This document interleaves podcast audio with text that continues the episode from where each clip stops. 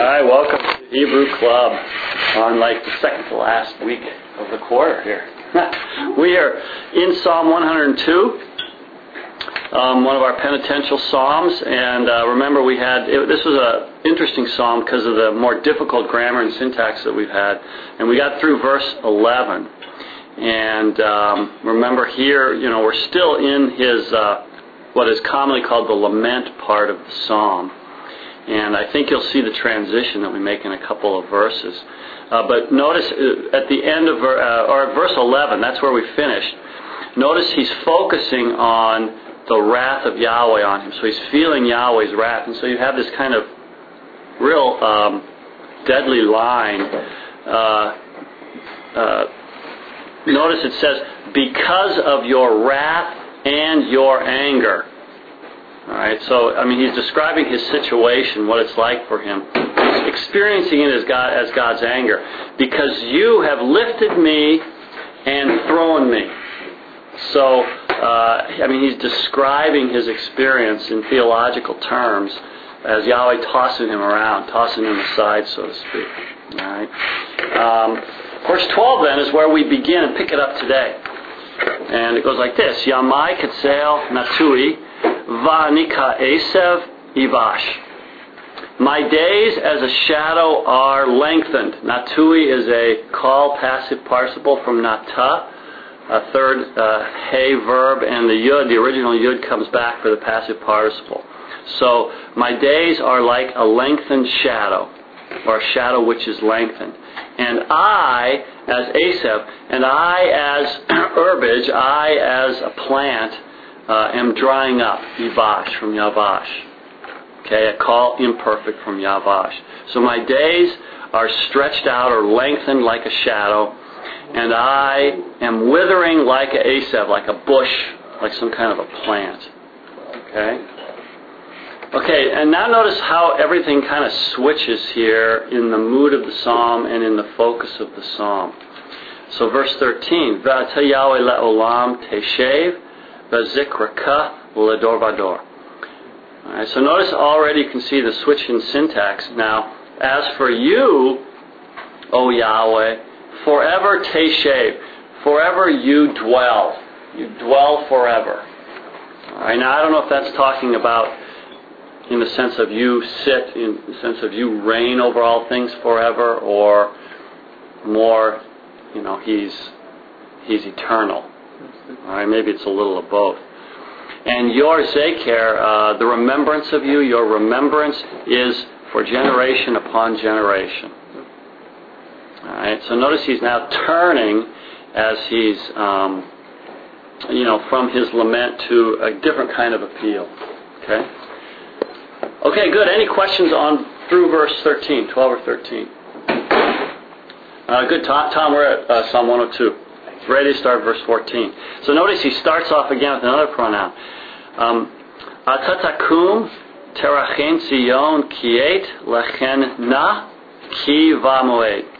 And as for you, see, so notice when you're reading the psalm, the emphasis on the pronoun. As for you, or you takum. You will rise and you will have mercy on Zion, on Zion. Alright? So notice uh, if you kind of understand it like that, he's asserting his confidence in Yahweh's love for his, his for Zion, for Jerusalem. And again, behind that assertion, notice he's telling God this. He's addressing, "You will do this." Notice. I so uh, behind it, I suppose, are all the promises that Yahweh has made with Israel in his past history with Israel. All right? So, notice where he goes from here then.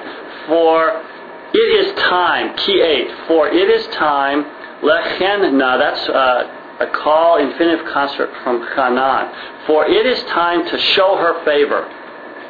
It is time to show her favor for Moed. For the season, the Moed, the appointed time, has come. That's a very powerful line. Um, so again, notice kind of the confidence of the psalmist coming out of God's wrath, and most of these laments have this kind of thing. Um, but it's an interesting focus that he has, you know, first of all on Zion, and then saying, "For the time for you to show favor has come." All right. Uh, any questions on verse 14? Okay, verse 15. Kiratsu avadika et avaneha ve'et afara yechonenu. For this is from ratza, to be favorable towards, or in a sense to uh, love or have have uh, favor in. So, and the subject is your servants. For your servants, have favor for is not right. For your servants long for her stones. See, in other words, they have an affection for her stones. And her dust, yechonenu. And they show favor for her dust. Again, this is from the root chanan. Chanan, just like we had in verse 14. Except this is an imperfect form. Okay? So for your servants, kind of long for her stones, and they are, are favorable to her dust. They, sh- uh, one translation said they pity her dust, but I don't think it's that. I think it's a sense of love for for Zion and the city and what it represents. Okay. Uh, questions through 15. Good. Verse 16. Ve goyim et shem Yahweh v'kol malkei haaretz et kevodeka.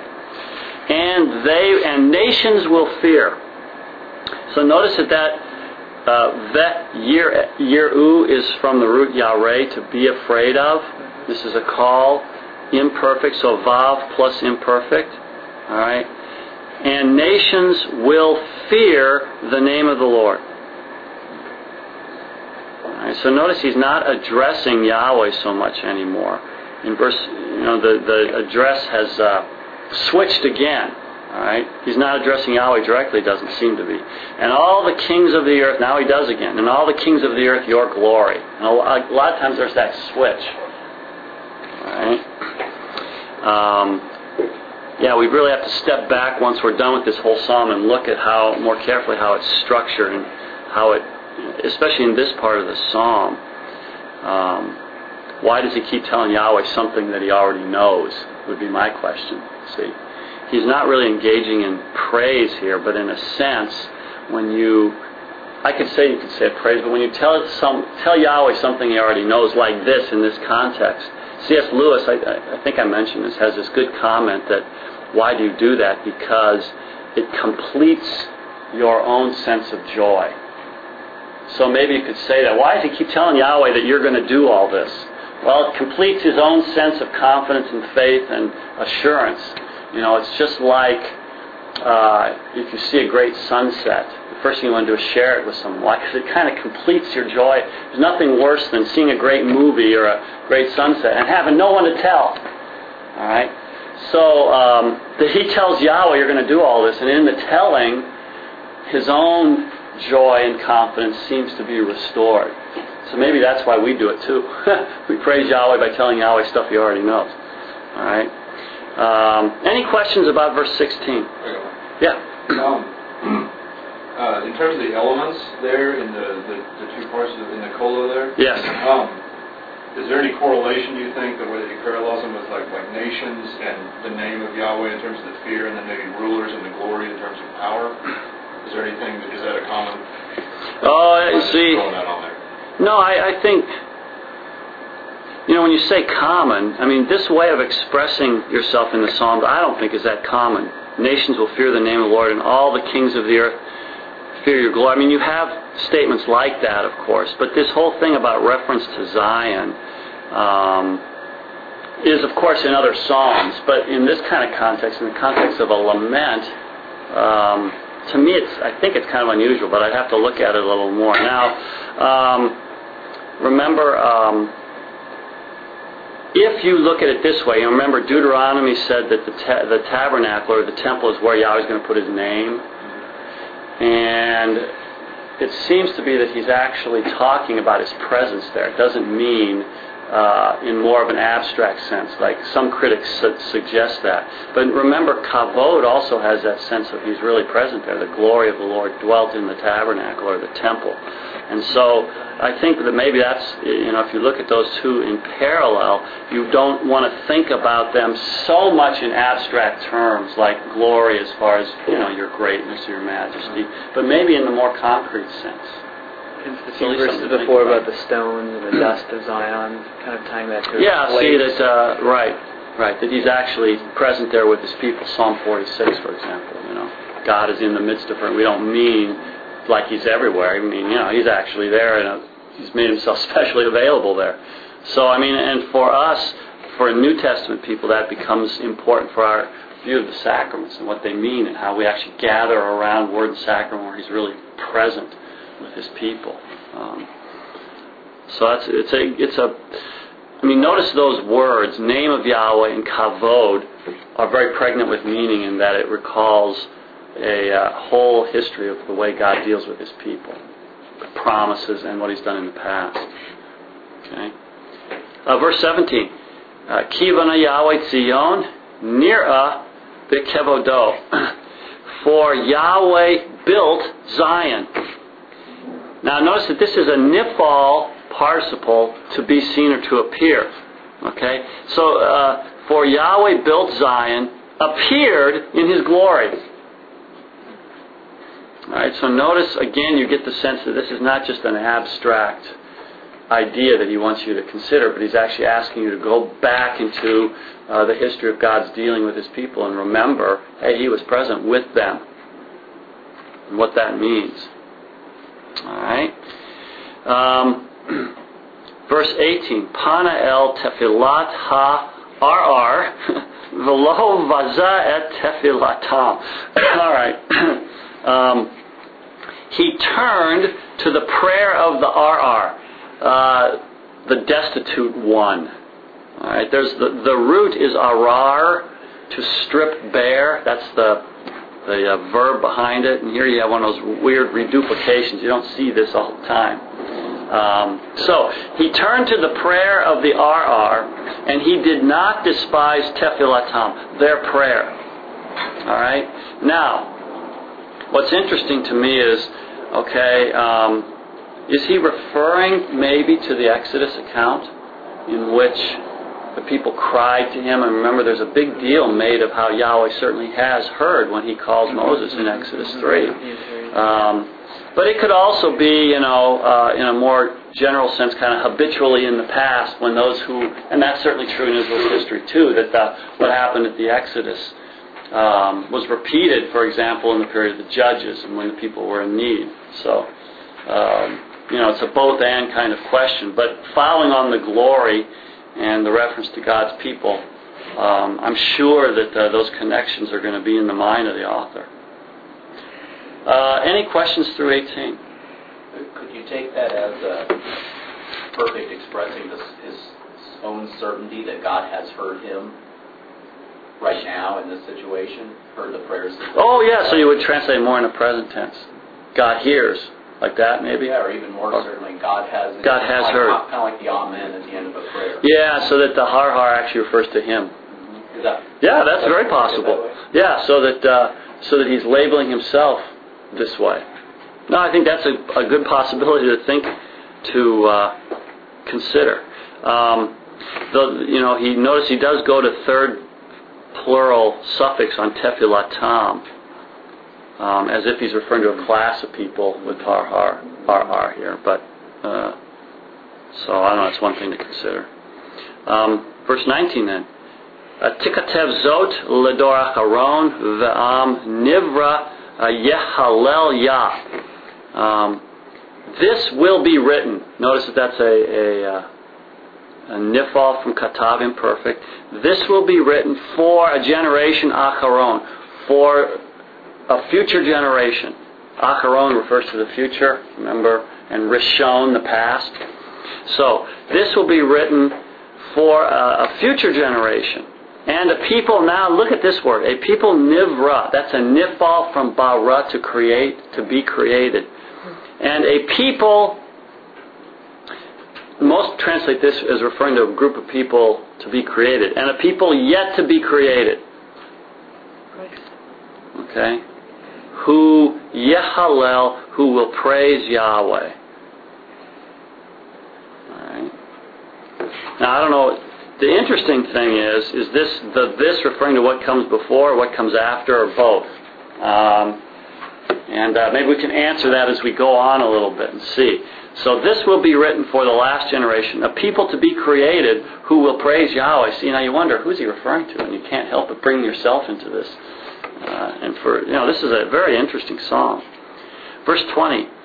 Uh, Ki hishkif mimarom kodsho Yahweh mishamaim el eretz hibit. Um, for he looked down. Okay, now notice I'm translating them all past tense as if referring to events in the past. So he looked down from the height of his holiness.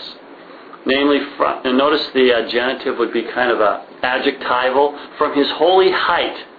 So notice the subject is Yahweh. For he looked down from his holy height. Yahweh. Oh, I'm sorry. Yahweh would be with the next. Oh, here's a good example. Look at this at how the editors divide the cola differently than the Masoretes. The Masoretes wants you to put Yahweh with the second cola of that verse, second colon. For he looked down from his holy height, stop. Yahweh uh, from the heavens to the earth looked down.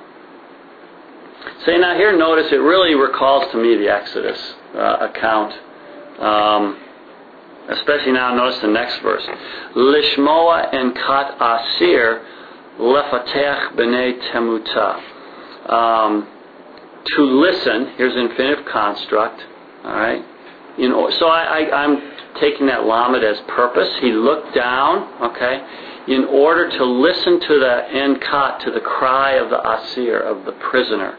To open, and now you have to understand the prisoner something, to open um, for the bene temuta. Look at temuta. The root in there is mavet, death. That's what it means, death. It only occurs like one other time. And so in order to open up, we'd probably say to free um, the it's sons of death literally, but notice B'nai here doesn't mean sons. It means it's talking about a class or group of people. To free those who are dead, people dead. Uh, again, he seems to be okay. What's he talking about? Is he talking about the Exodus, going from the land of death to the land of life? Is it more than that? Verse 22, Let Lesaper betzion shem Yahweh, to uh, proclaim, to recount in Zion the name of Yahweh, utehilato, and his praise in Jerusalem. All right, again, notice how you have a, a series of infinitives, um, probably of purpose, now explaining you know, his uh, the action of looking down from heaven. So he looked down to listen to the cry, to uh, free the, the, those bound by death or dead, uh, to proclaim in Zion Yahweh's name and His praise in Jerusalem. Okay. Any questions? Really good. Verse 23. Behikavetz amim yachdav umam lakot la'avod et Yahweh. Okay, notice that this is a nifal from kavatz to be gathered. Okay, in in uh, in people being gathered together, when people are gathered together, and kingdoms to serve Yahweh. So when people are gathered together, and when kingdoms, and you have to understand gathered, are gathered to serve Yahweh. So notice how I think this picks up in verse from verse 19. Notice this will be written for a later generation of people who will be created who will praise Yahweh when people are gathered together and kingdoms are gathered together in order to serve Yahweh. See? So that in between is uh, uh, a recounting. Um, and, and uh, again, you see very strong motifs and themes from the Exodus, but also from other periods in Israel's history where Yahweh came to the rescue of his people. All right? We're going to stop here and finish this up next time. Does anyone have any questions? So the 21 and 22 are the, like the content of when they meet? Well, I think you make a case for that. Yeah, it, this will be written. What's going to be written? Um, so you notice the key clause that he looked down from his holy height, from heaven's uh, to the earth. He looked down to hear the cry of the prisoner, to free them, to speak in Zion the name of the Lord. See, when people, then now it picks it up when people are gathered together. So notice otherwise that line, verse 23, is just kind of hanging there. What's he talking about? Um, so notice the psalmist's vision is going to the future um, and to uh, what uh, the past acts of Yahweh on behalf of his people are going to mean to a future generation. It's really neat. All right? All right, good. Yeah, we will finish this up, and then we got we go to Psalm 130. So we got two more of these. So we finish this up, and then we go to Psalm 130. We'll probably start it. Uh, get a few verses in. That's a real short one too, so we can finish that pretty quick. All right. Thanks very much, you guys. Take care.